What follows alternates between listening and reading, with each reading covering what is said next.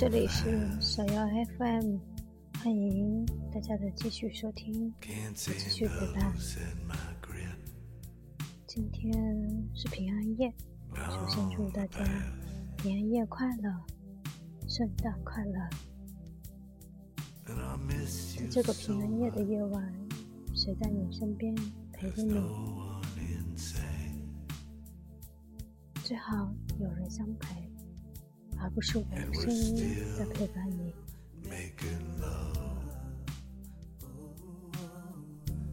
好了，我们继续来读小来老师的《新生七年就是一辈子》。调整焦点，一个不可或缺的方法论。有的时候，我们要学会切换模式，而另外一些时候，我们还要学会转换焦点。当一个新生事物发生，一个新的趋势出现的时候，绝大多数人的想法、思路都是这样的：哇，这个东西好厉害！那么，如何才能为我所用呢？举个例子，微信公共平台在过去的几年里形成了一个新的趋势、新的势力。随着他的崛起，很多人随着大势就成长起来了。可问题在于，为什么能够随着大势成长的人永远是极少数呢？一般来说，面对这个事实，绝大多数人的解释是：他们运气好，赶上了。事实上，那极少数人中的绝大多数，自身也确实如此感受，也如此认为，就是运气好呀。谁能想到这事儿会发生在我身上呢？大多数人没有那样好的运气。当一个的大的趋势来临的时候，绝大多数人即便绞尽脑汁，也想不出那大势如何为己所用。假如在微信公共平台崛起的时期里，2013到2015年，我依然是个托福培训老师，然后我就想微信公共账号这个东西，我怎么用才能提高我个人的招生量呢？然后我就开始研究各种微信推广手段，最终更可能的发现是，绝大多数手段并不适合我这个托福培训老师，发个。马上转发，不要让朋友上当之类的手段，效果看起来确实明显。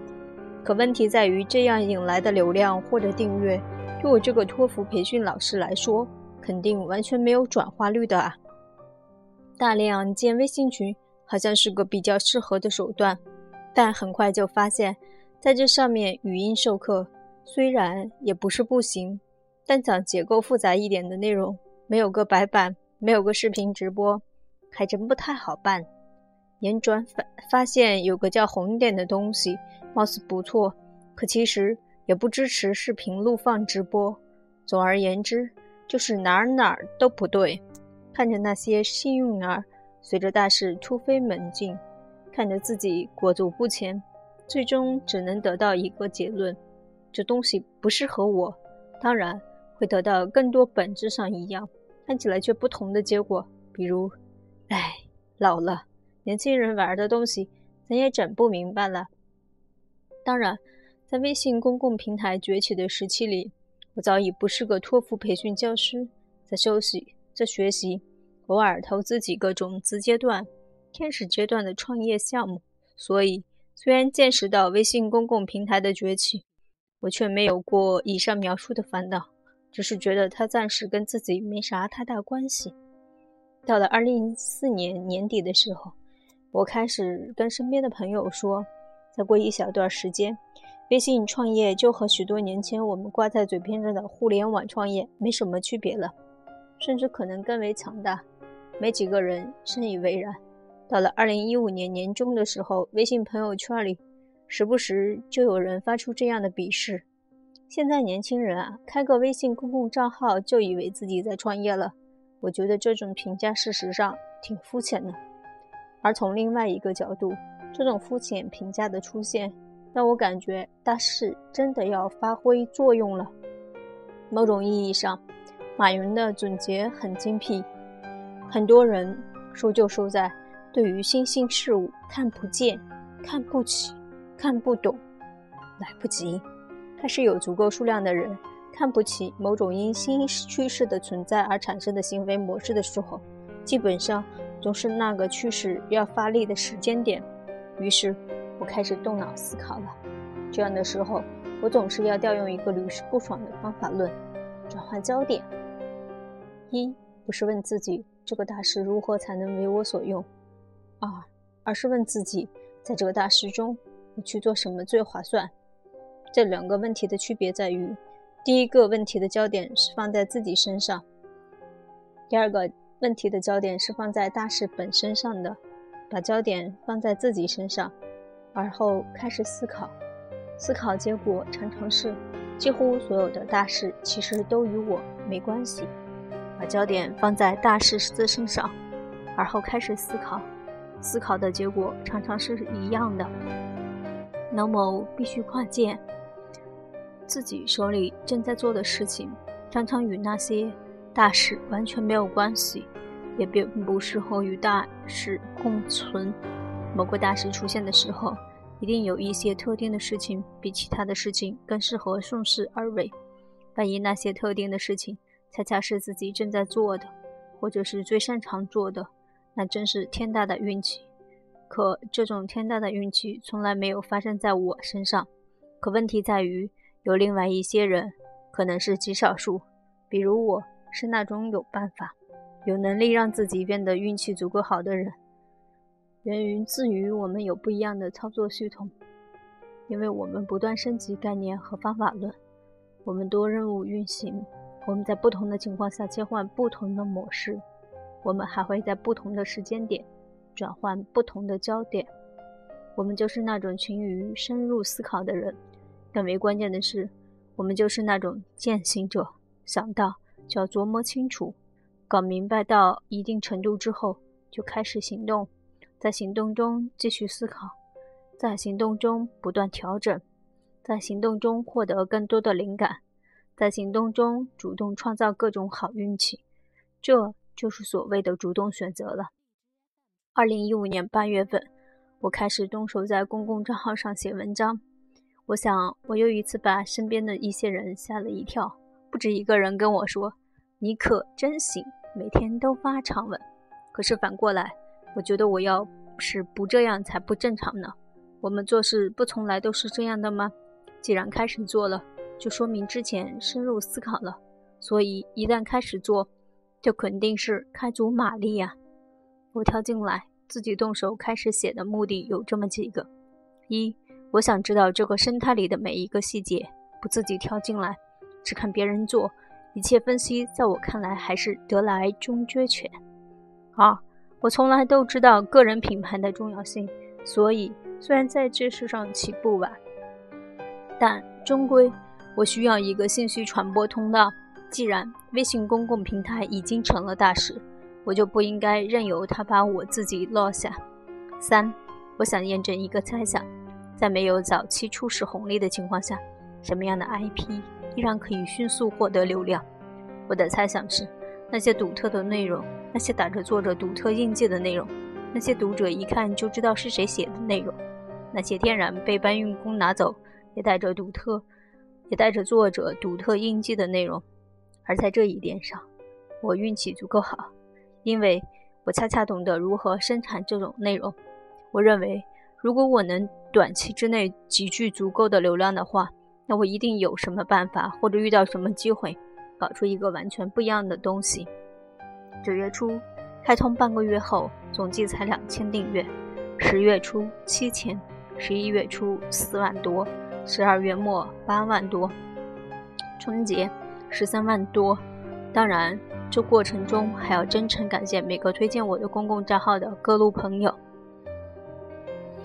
果然，在这个过程中，很多之前尚处于模糊状态的念头开始清晰起来，很多之前在脑子里尚未关联起来的节点开始相互碰撞，很多昨天的想法在今天已经开始发酵，很多原本根本不可能认识的人，感觉在突然之间就从各个方向冒了出来，我开始认真思考一个概念：IP 多维化。只有一个维度的 IP，没有足够强大的商业潜力，最终只能沦为发发广告、收收点钱的奴隶。这几乎是最没前途的商业模式。好的 IP 从来都是可以锻炼出几多个维度的，这不是什么新鲜事儿。相比火爆的《盗梦空间》《星球大战》的 IP 更有潜力，因为后者早已是多维化的 IP，单单玩偶市场就大得不得了，且经久不衰。过去、现在与将来，前者并非不可能多维，但相对后者，明显在多维上有很大的劣势。到了十一月，我已经基本上琢磨清楚了，于是进一步的行动开始了。我创建了多个支付宝经费群，我还在继续思考，继续行动。到了十二月份，我已经确认自己做出了一个看起来不怎么新，但骨子里却多少有点颠覆的创新，起码。一个重创书籍的收费社群是前所未有的一种新形态。言归正传，转回焦点是整个征程的起点。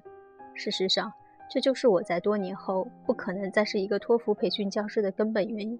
每当我意识到某个大事存在，并且对之深入思考之后，得到的结论总是这样的：我必须离开，我必须存在。其实这里套用的是崔健的歌词。我想要离开，我想要离存在，我想要死去之后从头再来。我知道老崔表达的是其他的意思，但这句歌词放在这里还真的应景。当我们以那个已经存在的大事为焦点，一路深入下去之后，离开的欲望就非常强烈。想要在那个新世界里存在的欲望就无可回去。既然有从头再来的机会。再死一遍，对我们这种反复重生的来说，根本就是早已经习惯了的、早已经适应了的事情而已。现在问题来了，随波逐流不一直就是贬义词吗？这只是频率问题。真正的大事是很少频繁出现，尤其对个体来说，能够感知的大事更少。这就好像在股市上，有的人是。日内交易者每天都恨不得交易很多次，有些人是周内交易者，有些人是月内交易者，有些人是年内交易者。每个人的属性并不相同。若是非要给我归类的话，我基本上应该属于七年内交易者，能够让我感觉大事来了，且我能想明白我该去哪里的事儿。这些年遇到的也就那么区区几个而已。嗯。转换焦点，就是这样一个非常锋利的方法论。其实，关于转换焦点，我在此之前有过一个公开的课程，不是以理服人，而是以理服己。事实上，选在活在未来，而不是当下。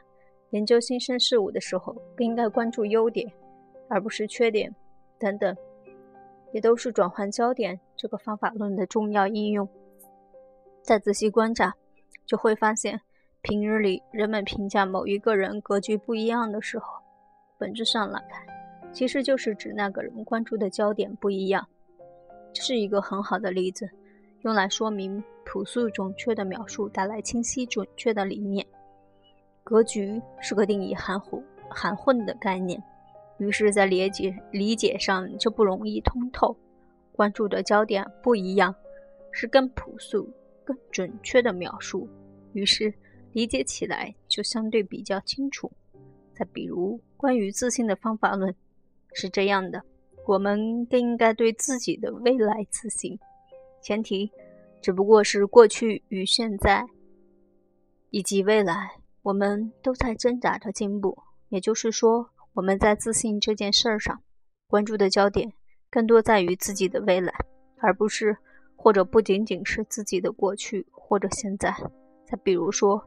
当我们关注未来的时候，我们究竟应该更多的关注自己的未未来呢，还是更多的关注这个世界的未来呢？这是两个不同的焦点。从小被逼着写了无数遍我的理想的我们，一直就没有人提醒，其实起码有两个关注焦点，一个是自己，另一个是是这个世界。如果关注焦点在自己身上，甚至以为，当然应该只放在自己身上，且同时并没有想到过，居然可以把关注焦点放在这个世界上。那么，一切都是海市蜃楼，基本上都是无处落脚的臆想。从这个角度望过去，绝大多数人从来就没有过理想，只有臆想。他们长期以来所向往的，其实只不过是毫无意义的幻象。生活中，一旦与人讨论起这个世界的未来，收到的绝大多数反应是这样的：别想那没用的，还是先想想自己吧。这个看起来有道理的建议，其实一直在荼毒众生。一直在荼毒众生，世界在变，而所谓的理想不变，那就等着被淘汰呗，那就逆来顺受呗。既然如此，还有什么好抱怨的呢？偏偏他们的抱怨永恒。唉，其实都是自己选的。在我看来，我们不仅应该优先关注这个世界的未来，也活在未来，而不是当下。为什么我们这么自信？自信自己可以活在未来呢？理由简单而又清晰。我们是掌握了方法论的人。一旦我们通过研究、通过思考，发现某个属于未来的大事出现的时候，我们早已调整过自己的关注焦点，不是问自己这个大事如何才能为我所用，而是问自己，在这个大事中，我去做什么最划算。人们的平均寿命正在加长，我想在更长的一生中，每个人其实都有机会，总能逮到几个大的吧。逮不到，别怪别人。不能容错的系统，肯定是脆弱的。整个新生青年就是一辈子，只基于一个类比。我们的思考系统，就好像是个计算机的操作系统一样，需要不断升级。既然生产厂家不提供这样的服务，那么我们就只好不断自主升级，把人脑比作计算机。我其实并不是第一个，据我所知，第一个这样类比的人是约翰·冯·诺依曼。嗯，你一定早已经听说过这个人。晚年的时候，他有一本未完成的书，后来由耶鲁大学出版社接集出版，书名是。The computer and the brain，我们从计算机上可以学的，其实是极少数极少数聪明人的思维方式和方法论。约翰·冯·诺依曼显然就是地球上存在过的极少数极少数聪明人之一。今天的计算机科学里，都有一个重要的概念——容错 （fault tolerance）。如果一个系统不能容错，那么它就是脆弱的。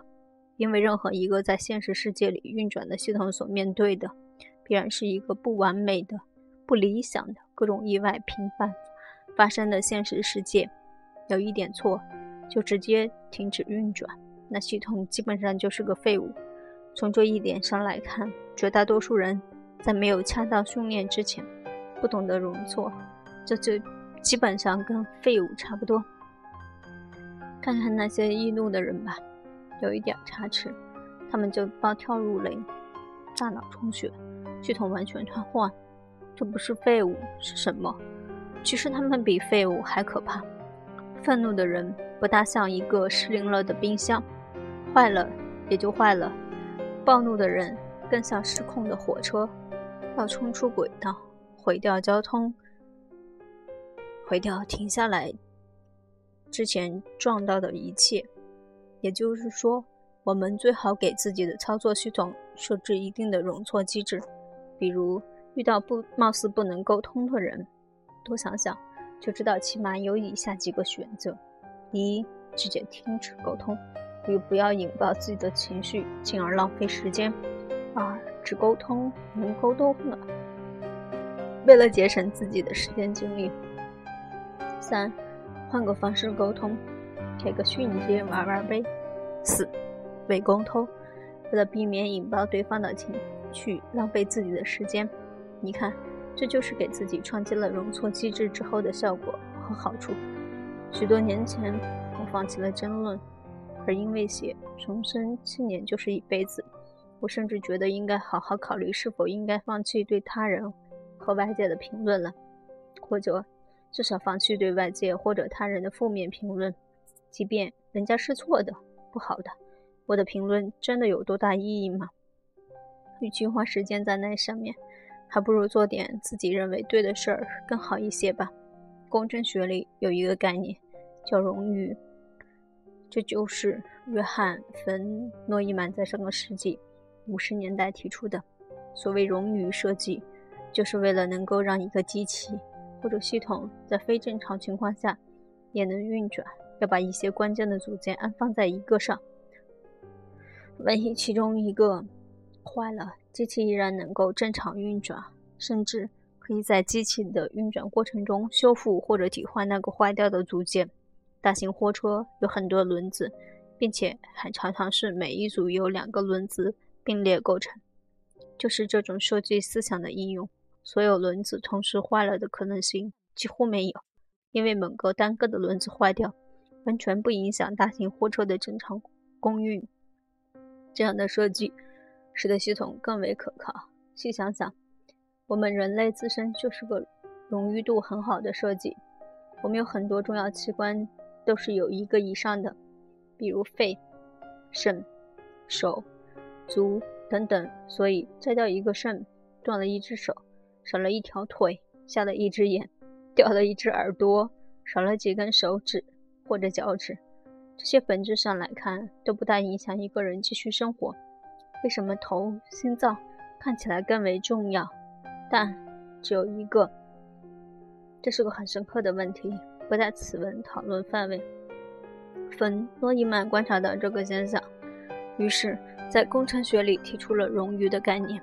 也就是说，没有冗余度设计的系统通常不够健壮，不够可靠。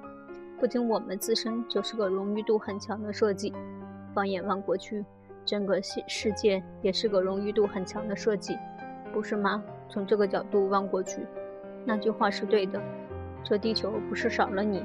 就不运转了。是啊，多个正确的你我，少个错误的他或他们，又怎样呢？绝大多数情况下，其实这世界还是一样的，它从来都是以不完美甚至千疮百孔的状态持续运转。现在我们知道了，有容错能力的系统更为强壮，有冗余度设计的系统运转更为持久。那我们应该怎么做呢？在明白这个道理之后，我个人就开始不太在意遇到的人身上有这样那样的缺点了。即便是有些之前实在令我厌恶的缺点，我也尽量尝试着忽视他们，因为我想把自己打造成一个容错能力很强的系统。实践过程中，我发现这是很难的。除了因为这样做的时候，通常要要么显得虚伪，要么显得无原则。更是因为这么做多少有点浪，感觉浪费时间，必须适应一段时间才能深深入理解一个事实。一切更为健壮的都要耗费更多的成本。是啊，别的车只有四个轮子，你却要给自己搞八对轮子，肯定便宜不下去啊！实践一段时间，你就会跟我一样有所体会了。好处还是很多的，比如我自己不仅反对中医。也讨厌中医，甚至一度认为，怎么可以相信一个竟然蠢到相信中医的人呢？请原谅我在上辈子时使用的措辞。可等我打开容错式模式之后，才发现另外一个可能让之前的我无比震惊的事实：相信中医的人群里有很多聪明的人，有很多有趣的人。反正我在他们身上学到了很多东西，不管是正向的学习，还是反向的研究。有了容错机制之后，更重要的收获是，学习范围广了，思考更为深入了。这很容易想象，一个更为健壮、一个更为强大、一个更为可靠的系统，当然走得更远，做得更多，长得更快。另外一个经验是，容错是自己的事儿，至于那个错，尽量别公开，就跟计算机一样，遇错报警，以便及时处理。这确实是容错机制中常用的手段，但计算机是遇错向自己的系统报警，而不是向别的系统报警。道理也很简单，对别的系统报警没用啊。一般来说，公开不见得有好处，甚至有坏处。这么明显会做出，会阻碍你更多的容错的时间和机会。当然，有些事情除外，有些错容不得。又当然，在这里我就没必要做伦理教育了吧。好了，今天我们就读到这里，感谢大家的陪伴，圣诞快乐哦！